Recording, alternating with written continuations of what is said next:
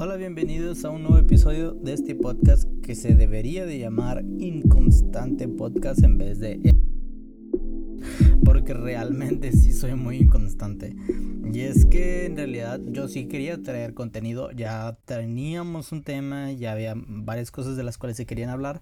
Sin embargo, por detalles de la escuela y, y trabajo y todo eso, pues la verdad ya no lo pude llevar a cabo. Pero Hoy sí traemos un nuevo tema y en realidad puede ser que es una continuación de lo que ya hemos estado hablando anteriormente. Anteriormente empezamos a hablar primera llamada, segunda llamada, esta sería la tercera llamada. Y, y, no sé si tú te has dado cuenta, pero como que todas las llamadas han ido apuntando más hacia nosotros. Empezamos desde afuera hacia adentro. Empezamos hablando de iglesias, luego empezamos hablando como personas. Y hoy voy a hablarte de nosotros, de, ti de, de mí, pero que también puede ser aplicado para ti.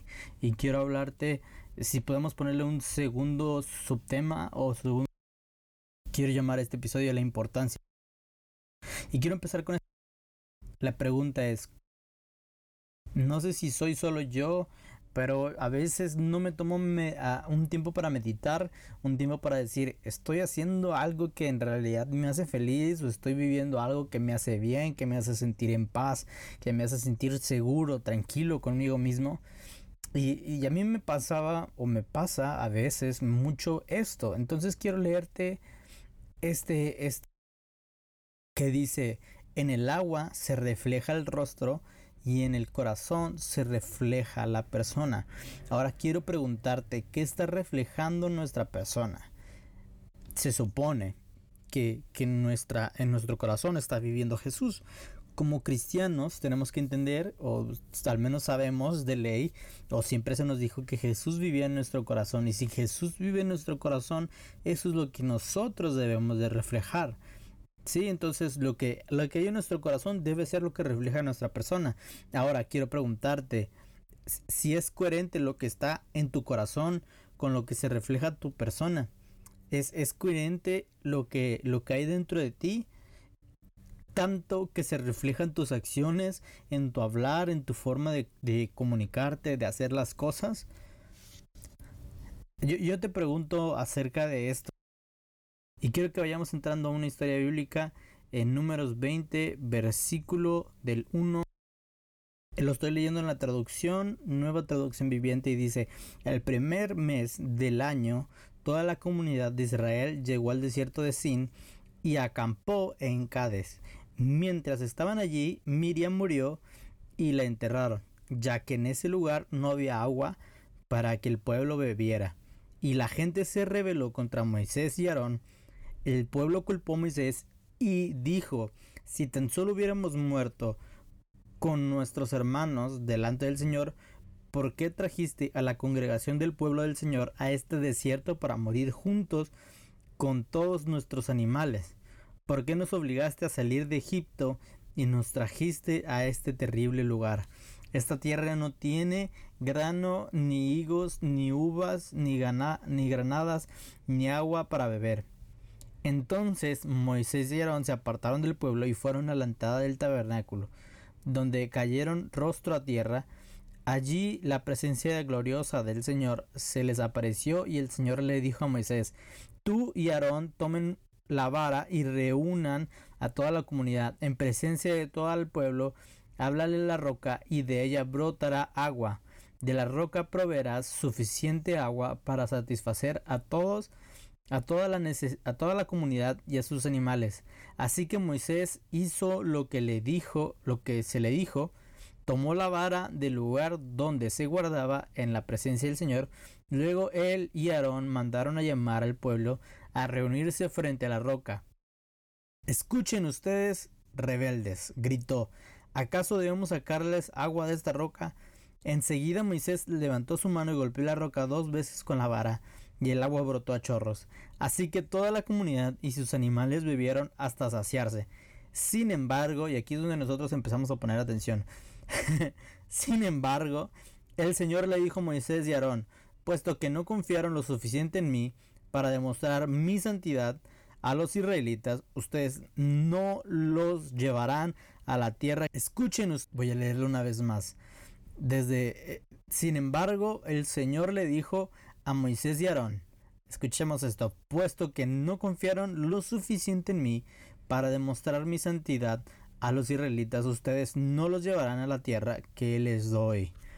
Esto es increíble porque estamos viendo a Moisés, el gran hombre, el gran profeta, el gran libertador, el hombre que vino a traer la ley, el hombre que había visto a Dios cara a cara y, sin tener y sin tener que cubrirse el rostro frente a él, o sea, él había visto a Dios, él había visto su espalda, él había experimentado profundamente la presencia de Dios, él cuando bajaba de la montaña tenía que venir cubierto con su, rostro cubierto, porque era tan gloriosa la presencia que tenía, que portaba él de Dios, y, y él era un hombre era un hombre más, era el hombre más importante en el Antiguo Testamento, es el hombre más importante en la época actual para el pueblo judío. Sin embargo, este gran hombre no iba a ser capaz de entrar a la tierra prometida. Él estaba perdiendo la oportunidad de entrar a la tierra prometida. Y, no quiero enfocarme mucho en esto, pero podemos ver que aquí en la historia de, en esta pequeña historia de Moisés, nada volvió a ser igual. Podemos ver de ahí en adelante cómo Moisés como que le agarra un coraje al pueblo de Israel, que, ahora todas las intervenciones que tiene, todas las veces que tiene que hablar, son, son gritos, son regaños, levanta la voz, les habla mal, les dice rebeldes y todo eso. Podemos pensar que Moisés estaba... Voy a leerlo una vez. Si yo hubiera sido, yo creo que yo también hubiera, me hubiera enojado con la gente. Y, y, y, si me está pasando eso, si Dios ya me dijo que no voy a poder estar en la tierra prometida, pues más me iba a enojar con la gente porque sentiría yo que la culpa la tienen ellos. Y es que esta es la sensación que tiene Moisés. Moisés tiene la sensación de que es culpa de ellos por la cual él no va a poder entrar a la tierra prometida. Moisés culpa al pueblo y les dice, es que ustedes por su culpa ya no pueden entrar. Si nosotros vemos la historia, si seguimos leyendo números, si seguimos leyendo Deuteronomio, muchas de las ocasiones vamos a ver a Moisés enojado con el pueblo de Dios. Claro, los va a seguir los seguía amando, seguía intercediendo por ellos, pero aún así cada vez que lo hacía como que lo hacía regañadientes, como cuando nos nos dicen, ve a la tienda y primero no quieres ir, pero sabes que tienes que ir, entonces ahí vas todo enojado con... Esta misma sensación es, es, parecida a la que tenía Moisés. Esta misma había un cambio totalmente en su corazón. Y sabes qué? Yo puedo decir, por este, por este punto yo entiendo a Moisés. Yo tal vez hubiera, hubiera reaccionado como Moisés. Y yo creo que tú también. Sin embargo, hay una razón por la cual Moisés no debió de reaccionar así y es la siguiente. Moisés era un mediador entre Dios y los hombres y entre el hombre y Dios. Moisés era la figura más cercana te lo voy a repetir otra vez. Moisés era la figura más cercana que tenía de Dios. El pueblo de Israel hacía estatuas. Cuando, cuando vemos que sube Moisés para recibir los, los, los mandamientos, los demandamientos, yo decía. Cuando sube Moisés para recibir los mandamientos, le piden a Aarón que construya un, un, un si es un becerro de oro, un toro, un toro de oro, no me acuerdo. Un torro. Vaya, andamos con todo, eh. Este y, vemos al pueblo que le pide porque en realidad ellos no conocen cómo es Dios, no saben cómo es Dios y tenemos que entender una cosa, había muchos pueblos ahí, aparte del pueblo de Israel, que tenían sus diferentes formas de adorar a los dioses, que tenían sus diferentes dioses y, el pueblo de Israel se veía la necesidad de buscar un Dios para o de hallarle la forma para saber a quién están adorando. Hasta el momento Se me mete el chamuco. Hasta el momento, eh, la única muestra o lo único que hemos visto de parte de Dios o la única persona que ha visto a Dios o que ha interactuado con Dios es Moisés. El pueblo de Israel no había interactuado con Dios. Entonces, Moisés era un mediador, Moisés era la imagen del Dios invisible. ¿Entiendes esto? Moisés era lo único que tenían para, para entender cómo era Dios y qué es lo que Dios quería. Y Moisés estaba reaccionando de una forma en la cual no no, no hacía que Dios se identificara. Moisés estaba reaccionando de una forma en la cual Dios no era así. Vemos en la Biblia que Dios le dice, porque no, porque no qué, porque no reflejaste mi santidad, por no demostrar mi santidad, por no demostrar quién de verdad soy, yo te estoy castigando. Moisés era la imagen más cercana de Dios para el pueblo. Imagínate la imagen que estaba dejando de Dios. Ahora el pueblo iba a empezar a creer, oh caray, pues Dios nos dice rebeldes. Y sí, tal vez sí lo eran. Tal vez tenían todo el derecho de decirle rebeldes y desobedientes y lo que quieras. Pero no es la imagen de Dios. Dios, es, Dios no es como nosotros. Dios no era como Moisés. Dios era santo. Dios era un Dios amoroso que había rescatado a su pueblo. Que sin embargo les tenía mucha paciencia. La Biblia nos dice que Dios es es tardo para la, ira. Y que, o sea, que tarda en enojarse, vaya. Y, vemos cómo Moisés a la primera se estaba enojando. Y quiero, yo puedo ver que, que el corazón de Moisés ya era otro totalmente a partir de ahí. El corazón de Moisés ya estaba totalmente dañado. El corazón de Moisés como te dije al inicio, ya estaba haciendo algo que tal vez no le provocaba mucho placer, mucho gozo. Y sinceramente, a ti te placería hacer lo que hizo Moisés. A ti te, si te dijeran, eres Moisés, vas a sacar el pueblo de Egipto, vas a enfrentarte a este, vas a hacer, vas a vivir con ellos, vas a andar por el desierto 40 años, pero porque la regaste una vez, no vas a entrar a la tierra prometida creo que a nadie nos gustaría eso.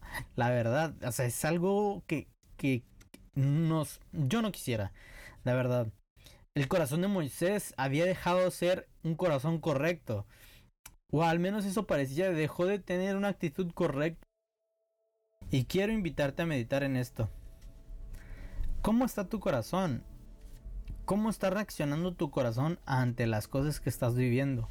¿Cómo está reaccionando tu corazón en tu casa, en tu familia, con tus amigos, en la iglesia, en tu vida personal, en la escuela, en tu intimidad con Dios. ¿Cómo está reaccionando tu corazón? ¿Tu corazón está siendo un corazón enojado que te la pasas hablando mal en contra de tu familia o que te la pasas enojado por, por las actitudes que toman ciertas personas dentro de tu familia o te la pasas molesto o frustrado porque en la iglesia no se te da oportunidad o porque no sé, mil cosas, porque no se te dan las cosas. ¿Cómo, cómo, cómo está tu corazón ante esas situaciones? Tu corazón, tu persona está reflejando de verdad lo que... ¿Cómo está tu corazón? ¿Cómo está? Quiero decirte esto, Dios no tiene miedo de nuestro corazón. Dios no tenía miedo del corazón de Moisés. Dios conocía el corazón de Moisés. Dios conocía que Moisés estaba molesto. Dios conocía que Moisés tal vez estaba frustrado. De hecho, nosotros podemos ver en versículos ya posteriores. No me acuerdo muy bien cuál versículo, pero que, Moisés como que le vuelve a recriminar esto a Dios. Y Dios le dice, ya, calmado, bro. O sea, ya, ya no va a pasar. O sea, ya no lo vamos a hablar. Punto y final. O sea, es como un buen amigo diciéndote, hermano, ya cálmala, ya pasó, esto es lo que te toca y ni modo, o sea, vemos a, Dios hablando con Moisés de esta manera que es tan impresionante y, y yo quiero decirte esto, Dios no le tiene miedo a tu corazón, Dios está seguro de lo que hay ahí, ya sabe lo que hay ahí y no le teme. Quiero que vayamos juntos a Deuteronomio 34, 4 y 7. Para darte un preámbulo, Moisés ya está a punto de morir. Y esto es lo que sucede. Dice, entonces el Señor le dijo a Moisés, esta es la tierra que, te, que le prometí bajo juramento a Abraham, a Isaac y a Jacob, cuando dije, le daré a tus descendientes. Ahora te he permitido verla con tus propios ojos, pero no entrarás en ella. Así que Moisés, siervo del Señor, murió allí, en la tierra de Moab, tal como el Señor había dicho. El Señor lo enterró en un valle cercano a Bet Peor en Moab, pero nadie conoce el lugar exacto hasta el día de hoy. Moisés tenía 120 años cuando murió, pero hasta entonces conservó una buena vista y mantuvo todo ¿qué podemos ver aquí? Podemos ver que, que Moisés murió y, y, Dios cumplió su palabra. Dios le dijo que no iba a entrar y no entró. Sin embargo, vemos que en la muerte de Moisés, aún así Dios está ahí y como un buen amigo lo ama, lo entierra. Como un buen amigo le dice, oye, aquí está todo esto, hermano. Pero no vas a entrar, pero es hora que mueras. Es hora que descanses. Y como un buen amigo que, que ama, lo entierra. Digo, qué interesante sería. Yo, yo quiero pensar y yo entiendo por lo que la Biblia me está diciendo que Moisés no murió de viejo, ni de cansado, ni de enfermedad. Moisés tenía 120 años y con esos 120 años vemos que tenía su vigor, que tenía buena vista. Tal vez estaba un poquito cansado, sí, porque 140, este, ya 120 años y 40 años en el desierto y todo eso es mucho cansancio. Sin embargo, Moisés estaba muy conservado.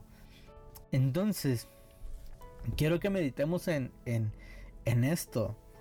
Dios trató el corazón de Moisés, Dios trató su vida, Dios trató lo que, lo que él estaba pasando y ahora Dios lo hizo descansar.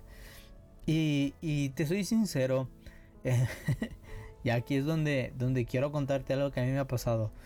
Este, yo sinceramente he experimentado la gracia de Dios en estos aspectos. He experimentado la gracia de Dios obrando en mi vida justo cuando mi corazón estaba más dañado. Eh, por diversas cosas que han pasado en mi vida, este, tuve que hacer un cambio de iglesia y, todo. Y, y, te soy sincero, fue muy difícil.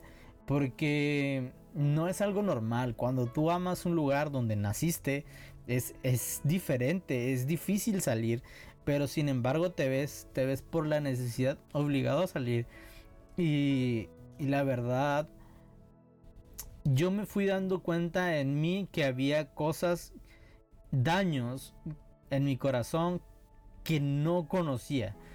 Había inseguridades en mi corazón que nunca conocí hasta que se me presentó la gracia de Dios. Y quiero decirte esto, cuando nosotros nos topamos con Dios, todo lo malo que hay en nosotros aflora, todo lo malo que hay en nosotros trata de salir como una especie de mecanismo de autodefensa.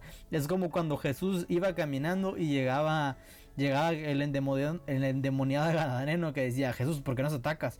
O sea, cámara, o sea, tú estabas allá, yo estoy aquí, apenas me vengo bajando del barco y ¿cómo rayos me estás diciendo que te estoy atacando? Nosotros podríamos pensar eso, pero cuando, cuando se acerca la presencia de Dios, cuando se acerca Jesús a nuestra vida, hay ese encuentro, ¿no? Y yo creo que a mí me pasó esto cuando, cuando em, yo tuve un acercamiento totalmente a la, a la gracia de Dios. Empezó a aflorar muchas cosas dentro de mí que no necesariamente eran buenas, pero que tampoco eran tan malas. Vaya, o sea, no, no era tal como pecado, pero salieron, o sea, sí hubo pecado y hubo varias cosas que empezaron a salir dentro de mí que, que, me llevaron a decir, wow, o sea, esto estaba dentro de mí, esto de verdad estaba dentro de mí. Y quiero darte algunos cuantos puntos para que meditemos en esto. ¿Qué podemos hacer para tener un buen corazón? Ya podemos podemos ver en la historia de Moisés cómo Dios trató su corazón y cómo él prometió lo que le dijo. Él prometió que no iba a entrar a la tierra prometida, pero sin embargo, él lo amó y lo cuidó y lo, lo perseveró tanto que pudo morir en paz, que pudo vivir el resto de su vida hasta su muerte en, en, una, en una, por así decirlo, en una paz. Ahora, ¿qué podemos hacer para tener un buen corazón? ¿Qué podemos hacer para, para si estamos pasando por momentos en donde nuestro corazón no es estar reflejando lo que en verdad hay, eh, ¿qué podemos hacer para poder no hacer los mismos errores que Moisés y que tal vez yo he cometido o que tú ya has cometido anteriormente? Te dejo cinco puntos. El primero es saca todo lo malo que hay en ti. Y este es un punto un poquito obvio, Pero es interesante porque yo quiero, yo quiero que pensemos en esto. Hay muchas cosas malas dentro de nosotros. Así como yo te acabo de confesar, había cosas malas dentro de mí que salieron solamente cuando se, nos enfrentamos a la presencia de Dios. Pero quiero decirte esto. No te sientes juzgado ni atemorizado por lo que pueda salir dentro de ti. Habrá cosas que están vaya, con todo el respeto y con todo el amor te lo digo, habrá cosas que son terribles dentro de ti. A mí me pasó así, o sea, hay cosas que, que, que la verdad están de miedo y que dije, a la bestia. o sea, ¿cómo rayos había eso dentro de mí? Y, y, yo, yo quiero decirte esto, no te sientas juzgado ni atemorizado por lo que pueda salir de ti. Es mejor que salga todo lo que ahí se encuentra para que la plenitud de Cristo entre en tu vida. Es mejor dejar que salga todo lo malo para que entre todo lo bueno de Dios. Y el segundo punto es este, clama por la llenura del Espíritu Santo. Solo si lo tenemos a Él podemos ser libres y llenos de Él. Y si te soy sincero, es como, como la Biblia cuando nos dice que cuando un, espíritu malo sale del, del corazón, empieza a vagar por toda la tierra y cuando ve que no hay un lugar donde poder eh, ponerse, él trata de regresar y ve que el corazón, la casa está limpia y dice, bueno, voy a traer a siete amigos más, pasar un reventón bien chido y para destruir la casa, ¿no? O sea, es mejor ser llenos del Espíritu Santo para, para que no haya una forma, una opción de que el enemigo vuelva a atacarnos una vez más. Y hay un tema con respecto a esto que, lo voy a hablar después, pero, pero tenemos que estar y clamar y tenemos que ser llenos del Espíritu Santo para que el enemigo no vuelva a atacar nuestra vida una vez más. El tercer punto, y este es el más importante y sinceramente creo que es mi favorito, empezar a perdonar a los que te hacen daño y a bendecir a los que te hacen daño. Todo esto con la ayuda del Espíritu Santo. Si te soy sincero, hay personas que, hicieron mucho daño en mi vida y que seguramente tal vez yo le he hecho daño a alguien. Mm, no, yo sé que no estoy exento de esto. Pero hay personas que a mí me hizo daño y que yo tuve que perdonar y que me costaron mucho. Yo quiero que medites en esto. ¿Cuántas personas no has perdonado que, en realidad te han hecho mucho daño? ¿Cuántas personas siguen viviendo en tu corazón solamente porque no puedes soltarlas? Y, y una vez empezando a soltarlas, una vez siendo libre de esto, tenemos que empezar a bendecirlos. ¿Sabes? bendecir a una persona es más difícil que perdonarla. Porque puedo yo decir de, dientes para afuera, te perdono. Pero bendecirla es, es, es simplemente desearle lo mejor a esa persona. Y a mí me tocó, me tocó hacer eso. Empecé a bendecir a las personas, empecé a orar por las personas, empecé a interceder por las personas. Y no solo eso, las empecé a bendecir de la forma en la que a mí me gustaría ser bendecido. Yo recuerdo orar y decirle, Dios te pido que mandes un manto profético, un manto de sanidades, de evangelismo, de dones, de sueños y visiones y empezar a orar y a declarar puras cosas que, yo quisiera para mí, pero primero dásela a ellos. Yo, yo le oraba le decía a Dios, esto es lo que yo quiero, pero primero dásela a ellos y luego me la das a mí. Porque yo, yo quiero sanar, yo quiero que mi corazón sane, yo quiero que todo lo que está dentro de mi corazón sane y no haya un espacio para que el enemigo pueda entrar y hacerme daño. Tenemos que aprender a perdonar y a bendecir a aquellas personas que nos han hecho daño. El cuarto punto es adora por tu victoria. Esto es algo increíble porque, porque esto es algo que no va a pasar a la primera Perdonar no sucede a la primera. Perdonar es algo que, trata, que lleva días, es algo que constantemente tienes que ir trabajando. Y te lo soy sincero, a mí me ha pasado que yo a veces voy caminando, vengo de mi trabajo y viene un pensamiento de, no me gusta que es decir del diablo, pero pues sí, este, que me dice, oye, ¿te acuerdas que esta persona te hizo esto? ¿Te acuerdas de esto? Imagínate que alguien siga hablando de esto. Y estoy seguro que hay gente que todavía sigue hablando de mí. Pero eh, yo pienso y, todos esos ataques, todos esos pensamientos llegan a mi mente Y yo digo, no, ¿sabes qué? O sea, esto no, no quiero ignorarlo, voy a ignorarlo. Esto, esto ya no es para mí. Y, y he sido atacado en esas cosas, pero esto es algo que, lleva constancia, que lleva tiempo, que lleva un trabajo interno en nuestro corazón que necesita estar ahí, necesita estar nuestro corazón en constante movimiento y, sabes, este... Pero esto no significa que no podemos celebrar que Dios ya tiene una victoria para nosotros. Esto no significa que no podemos celebrar la victoria que ya tiene Dios para nosotros. Nosotros ya tenemos la victoria en el nombre de Jesús. Entonces ya nosotros solo lo único que tenemos que hacer es caminar hacia ella. Y una de las formas mejores, una de las mejores formas para poder caminar hacia nuestra victoria es adorando, es celebrando, es diciendo gracias Dios porque tú me estás dando la oportunidad de, perdonar. Gracias Dios porque tú estás sanando mi corazón. Gracias Dios, gracias Dios porque aún, aunque esto no me gusta, aunque lo que estoy haciendo me cuesta muchísimo, yo sé que en tus manos, yo sé que con tu poder, yo sé que bajo tu voluntad yo lo voy a poder hacer. Yo voy a poder llegar hacia la meta, hacia esa victoria y poder decir yo he perdonado y he bendecido a aquellas personas y mi corazón ha sido transformado. Y como último, quinto punto es, rodéate de una comunidad que te ayude a avanzar en esto. Y esto es importante, es importante que, que te, te juntes o crees o en tu iglesia tú expongas lo que estás pasando en tu corazón, tú expongas lo que hay en ti y puedas decir, oigan, a mí me está pasando esto, estoy viviendo por estos momentos de depresión, de tristeza, tengo este coraje, este, este rencor, esto me ha pasado, mi, mi vida no está yendo como yo quiero, me está doliendo mucho y... Y yo creo que cuando nosotros lo exponemos, siempre habrá un oído que quiera escuchar y, siempre habrá alguien que te quiera apoyar. Yo creo que hay una comunidad de fe en tu iglesia.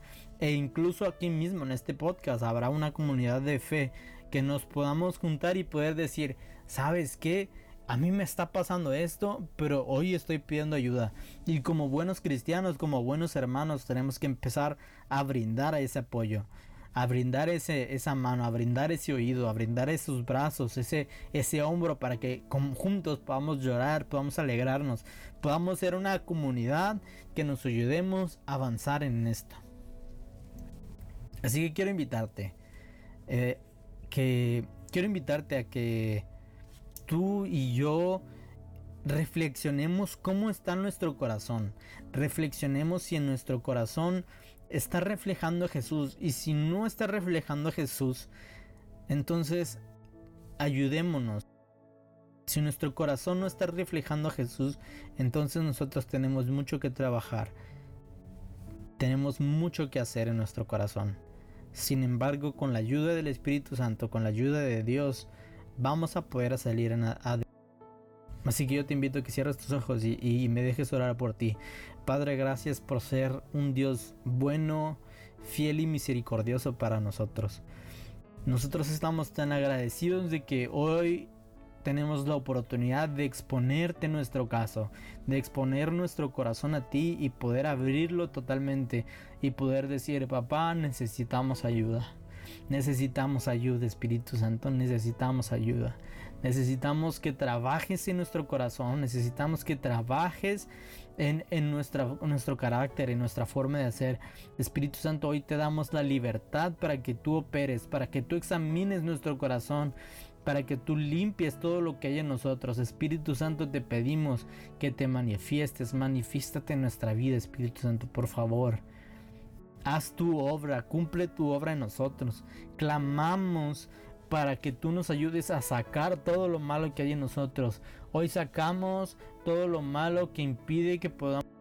Hoy sacamos todo lo malo que nos hace pecar, que nos hace caer. Hoy sacamos todo lo malo que impide que seamos llenos de ti. Espíritu Santo, hoy echamos fuera todo, todo acampamento, todo ataque, toda cosa que haya del enemigo en nuestro corazón, lo echamos fuera y damos una bienvenida al Espíritu Santo. hoy decimos Espíritu Santo, ven y gobierna nuestra vida, ven y gobierna nuestro corazón, ven y gobierna nuestros pensamientos, ven y gobierna en nosotros, Espíritu Santo. Te pedimos que hoy tú nos llenes y que podamos entender y comprender la plenitud de Cristo y que la plenitud de Cristo ahora vive en nosotros, como dice la palabra, que Jesús era una persona que tenía una fuente inagotable de amor. Nosotros queremos también ser llenos de esa fuente inagotable de amor. Nosotros también queremos que Cristo viva en nuestro corazón, que el Espíritu Santo vive en nuestro corazón. Espíritu Santo, ven y llénanos, ven y y con tu ayuda, Espíritu Santo, te pedimos que podamos perdonar a todos y cada uno de ellos, de las personas que nos han hecho daño. Te pedimos que nos ayudes a perdonar a todas las personas que nos han hecho daño, Espíritu Santo. Hoy las entregamos a ti, hoy, hoy damos libertad a esas personas en nuestro corazón. Hoy las, hoy las soltamos y ofrecemos perdón, pedimos perdón y ofrecemos perdón. Espíritu Santo, hoy las entregamos y no solo eso, sino que las bendecimos, las, las honramos Pedimos que tú prosperes su vida, que tú prosperes su caminar, que tú les des los dones, los ministerios, los talentos que quisiera que para mí fuesen. Hoy te pedimos que los bendigas abundantemente, Señor. Y hoy adoramos por lo que tú haces en nosotros. Hoy adoramos porque lo que tú por la buena obra que tú Hoy nosotros podemos caminar y saber que tú la vas a terminar, que tú la vas a completar y que tú la vas a perfeccionar. Te damos gracias, Señor Jesús, por esto. Te damos gracias porque tú tratas con nuestro corazón. Te pedimos, te pido que trates a cada una de las personas que está escuchando ese podcast. Que tu Espíritu Santo se manifieste en cada una de ellas. En el nombre de tu Hijo amado Jesús. Amén. Amén. ¿Ok? Bueno, esto es lo que tenía que decirte. Esta es la tercera llamada y espero que la próxima semana haya un podcast, haya un episodio nuevo. Pero bueno, tengo muchas cosas que contarte, pero no lo voy a hacer ahorita. Lo haré después. Este te bendigo, que Dios haga resplandecer su, su rostro sobre ti y que tengas una bonita semana o eh, para cuando estés escuchando esto, que te vaya muy bien. Bendiciones.